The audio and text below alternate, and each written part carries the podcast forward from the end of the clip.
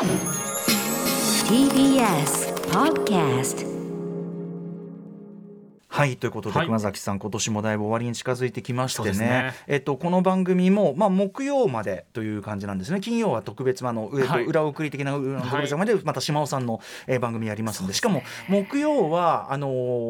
島尾さん案内ではい。豪徳寺散歩というのがありますんで、あのーもうだいぶこうカウントダウンというか始まってる感じなんですよ。そうですね。そう。でそんな中ですね、はい。私も、まあ、ムービーウォッチメンねあのシネマランキングは水曜日にありますけど、はい。それ以外にもですねちょっとねいろんな私の毎年間ランキングこれをちょっとちょいちょい入れていこうかななんていうふうにはい。勝手に思ってるんですよ、はい。すいませんね。いいですか？こんなん。いいか？いいか？そんな話いいか？それともうんこレーダーがなんで夏が TBS のラジ TBS ラジオ9階からなんでうんこレーダーがなくなったのか、その話も確かにさっきちらっとしてま興したけども。味深いよね、はい。ただうんこレーダーなぜなくなったかはちょっと分かんないんでね、まあ解決しないですからこの時間で、うん、ちょっとねあの、はい。今度取材の後にねなぜうんこレーダー。なぜなぜその程度のことが。これ会社出入りしてる人以外 えあんまり興味示さない内容かもしれないですけどうんこレーダーとは何かというと、あのトイレの台が閉まっているかどうかをでどこなら開いてるか教えてくれる、ね、そう装置が外からね見えるとね。ついてたんだけど結構短期間稼働して、はい。後調整中となりで消えたんだよね。私消えたタイミング全く記憶にないんで知らぬ間に消えてったって感じね。稼働期間すごい短かったよね、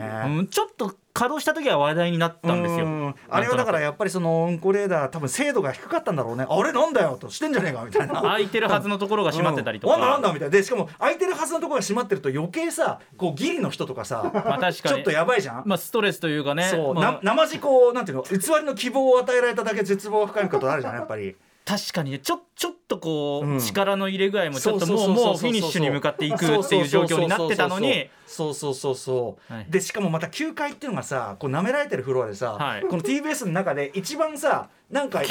いろんなところからさサボりに行きやがるみたいな。9, 階ちなみに9階ラジオのフロラジオのアですねラジオのフロア舐められてていろんなところからサボりに来てるやつがいて結構埋まりがちみたいなね、まあ、確かに営業で勤めてる同期とかによくこのフロアで会うんですよ。ふざけんじゃねえっていう。だからで俺とかがこう生放送とか控えて行こうとするともうねダメみたいな。だから10回行ったり木佐下行ったり8回行ったりさ、まあまあまあ大変なことになってるわけでそういう時にうんこレーダーこれは救いだなと思ったんだけど撤去となりました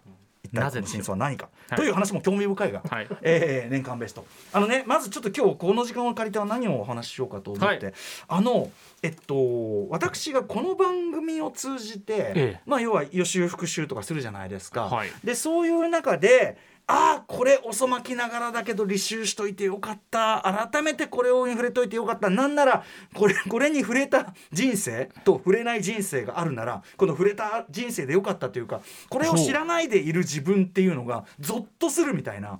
そういうもの。やっぱこの番組通じていろいろ勉強させていただきましたということで、その、えー私、えー歌丸が今年遅まきながら履修しておいて本当に良かったと思ったものベスト。4ぐらいかな？フォいこうかなと思っておりますお願いしますまず第4位。はい。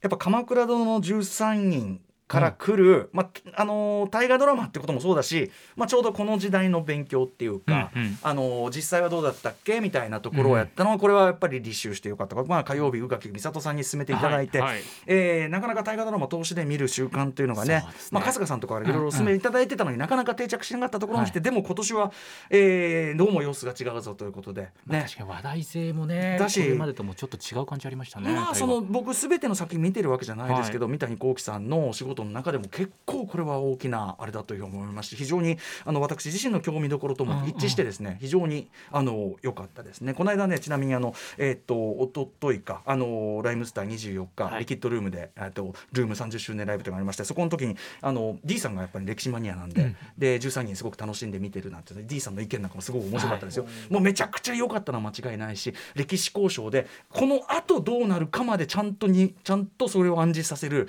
あの分かってる展開になっててそことかすごいんだっつって。と同時にあの D さん的にはどうせ階層を入れるならここの階層を入れればもっとグッとくるのにだったらもう満点だったのにあそあるんだ。なんかそれやんなかったのがちょっと残念だったんだけどなみたいな。でもね話聞いたらめちゃくちゃ理にかなっててあ鋭いって感じの意見でしたね。さすがでしたね。まあそんな感じで、えーじゃあ第4位「鎌倉殿の13人はじめ大河ドラマ」これ立証しておいてよかった。第3位えー実験談から始まる、えー太宰治再履修。ここれですね。はいこの番組のまあ要するにねえっとアトロックブッククラブということで出てていただいたラランド西田さんのおすすめで、えー太宰治の実験談面白いですよと。でそこからね最終的にその太宰治笑える太宰治特集ということで特集までつながりましたけど、なんかこうまあ太宰ってこういう感じでしょって勝手にもちろん結構読んでるつもりだったから、でも見切ったつもりでいたものが全然そうじゃなくて、えーでなんなら自分の資質とかに結構近いものが僕が面白いと思う何かっていうのに非常に近いものがあるじゃないかと、うんうん。だから、まあ、もちろん太宰ファンね何を今更ということかもしれませんがこここで今私が話すのは全然ファンにとっては何を今更話なんだけどまあでも何かに触れるのに遅いも早いもないだろうというかね。ね触れないよりはマシだろうというかね、えー改めて触れたら本当にあのまず実験談が面白いだけじゃなくて太宰治のこうなんかテイストみたいなものあ思ってたより俺合うんだっていうのはほうほう。大きな発見でしたね。うん。そこから先ずっと太宰いろんなの読んでやっぱりあ面白いなと思いながら。何しろ太宰の文が好きみたいなことはすごく思ったりはい、勉強させてもらいました、ありがとうございます、えー私歌丸が今年遅まきながら履修しておいて本当に良かったと思うものベスト4第2位スラムダンクですね。ああここで来るんですね。えーまあ、もちろん1990年から96年まで連載、この時やっぱり私漫画読んでたけどやっぱ青年誌だったんでね、はいあのージャンプは読む習慣だいぶ離れちゃってたと、うん。でもちろん井上武彦さんすごい漫画家だということはあのちらりちらりと見るだけでももちろんはい。いろんな作品分かってはいた、でもさすげえって分かっててもなかなか手が伸びてないものってあんじゃん？みたいな。逆に逆に分かった要するにすげえとは分かってるだけにそのもう分かった気になっちゃうものってあるじゃない、はいはいでも、まあ、今回の映画版の「スラムダンクは本当すごくって。で改めてそれように「まあ、スラムダンクはもちろんのことねバガボンドそしてリアルというふうにちゃんとフィルムね履修したらですねいや分かっちゃいたけどでもお前が思ってるよりもっとすごかった。井上武彦って感じで。そしてその凄みというところの最新の結晶として今回のやっぱり劇場版の「ザ・ファーストスラムダンクというのがあるというかこれはやっぱり今日本の現役クリエイターとして井上武彦作品にちゃんとまあ言うてもリアルタイムギリに近いところで触れるというのはまあ本当にねこれはもう危ういところでした。特にリアル漫画。リアルはすげえ。ああれはすごい特に。すごい作品ですね。はい。ということが触れて本当に良かったし「えーザ・ファーストスラムダンクもひょっとしたらねあの今回ガチャ当たらなければずっと後回しにしてたかもしれないあと周りのこの絶賛がなければだから皆さんから常にこう情報を聞いてだったら見ようかな。とっても大事なことだなと私にとって思います。これはやっぱ触れると触れない大違い「ザ・ファーストスラムダンク、えーランキングどこまで入ってくるのか来ないのかこちらも楽しみにしていただきたいと思います。そして私歌丸が今年遅まきながら本当に遅まきながら実に実に遅まきながら恥ずかしながら、えー履修しておいて本当に良かったものベスト4のうち第1位は、はい超人戦隊ジェットマンです。ね。これは本当に恥ずかしい話でありがとうございます。心は卵でございます、えー井上俊樹さん脚本ファンだとか言ってたけど、はいは結局全ては触れないままね要するにアギトとファイズとみたいな。あとえあのーシャンゼリオンととか、うんうん。もちろん見てるんだけどなんかやっぱその戦隊ものっていうところで回数も多いしちょっと後回しになっていたこのジェットマンというすごいのは知ってますよ、はい。みたいな。はい。大体どういうシリーズか知ってるつもりでいたけども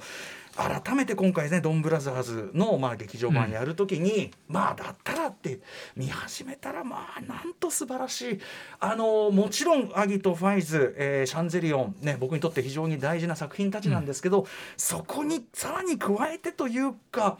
なんというかもう一生もんの一作うんうん91年の作品ですよ。い。やーでも。何をやってたんだ俺は、いやうん。うんうんラップをやってたんだ。一生懸命ヒップホップとラップをやいやっていたんだ。もちろんそうですそうそうなの。だからねこの頃やっぱり国内のいろんなドメスティックなカルチャーには比較的目が向いてない時期。あとやっぱそのリアルタイムで見たら多分その時も言ったかあのあの時の時代も言ったかもしれない。ファッションとかいろんなものが僕やっぱそのなんていうか当時のやっぱりその感覚があるからそういう意味でちょっとけ抵抗があったかもしれないけど、うんうん。今それもう全てすっ飛ばしてまああの90年代のな何かもうなんなら80年代の匂いがすごく残ってるものとして触れた場合、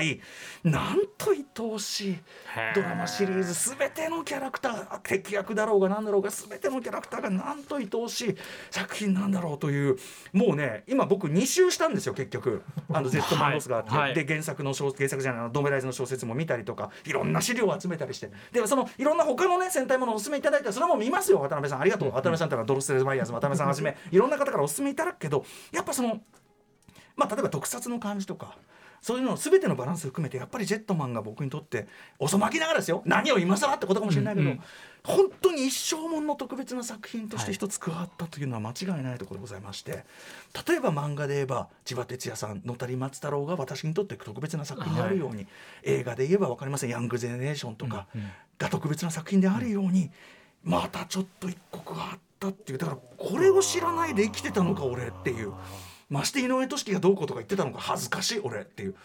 で今も何かを学ぶのに遅いということはないというかですね、はい。本当にもう3週目行こうかなってそうう。んいううんうん。なんだら最終回はもう何週もしてるんですけど。いやもう本当にすいません。今更今更すいません。ありがとうございます。遅まきながらでね。そんな感じで皆さんにとってこの番組がこれ私はこれ4つ挙げましたけど皆さんにとっていろんな扉を開いて全てに触れることは不可能ですけど全てを掘り下げることは不可能ですけど1個でもいい2個でもいい3個でもいいね開いていってこう新たなああこれに触れられた触れられない人生より触れた人生の方が良かったというようなおた手助けができる番組になっていれば何よりかと。思っている次第です。えー歌丸今年遅まきながら遅まきながら恥ずかしながら 履修して本当に良かったものベスト4でした。After Six Junction.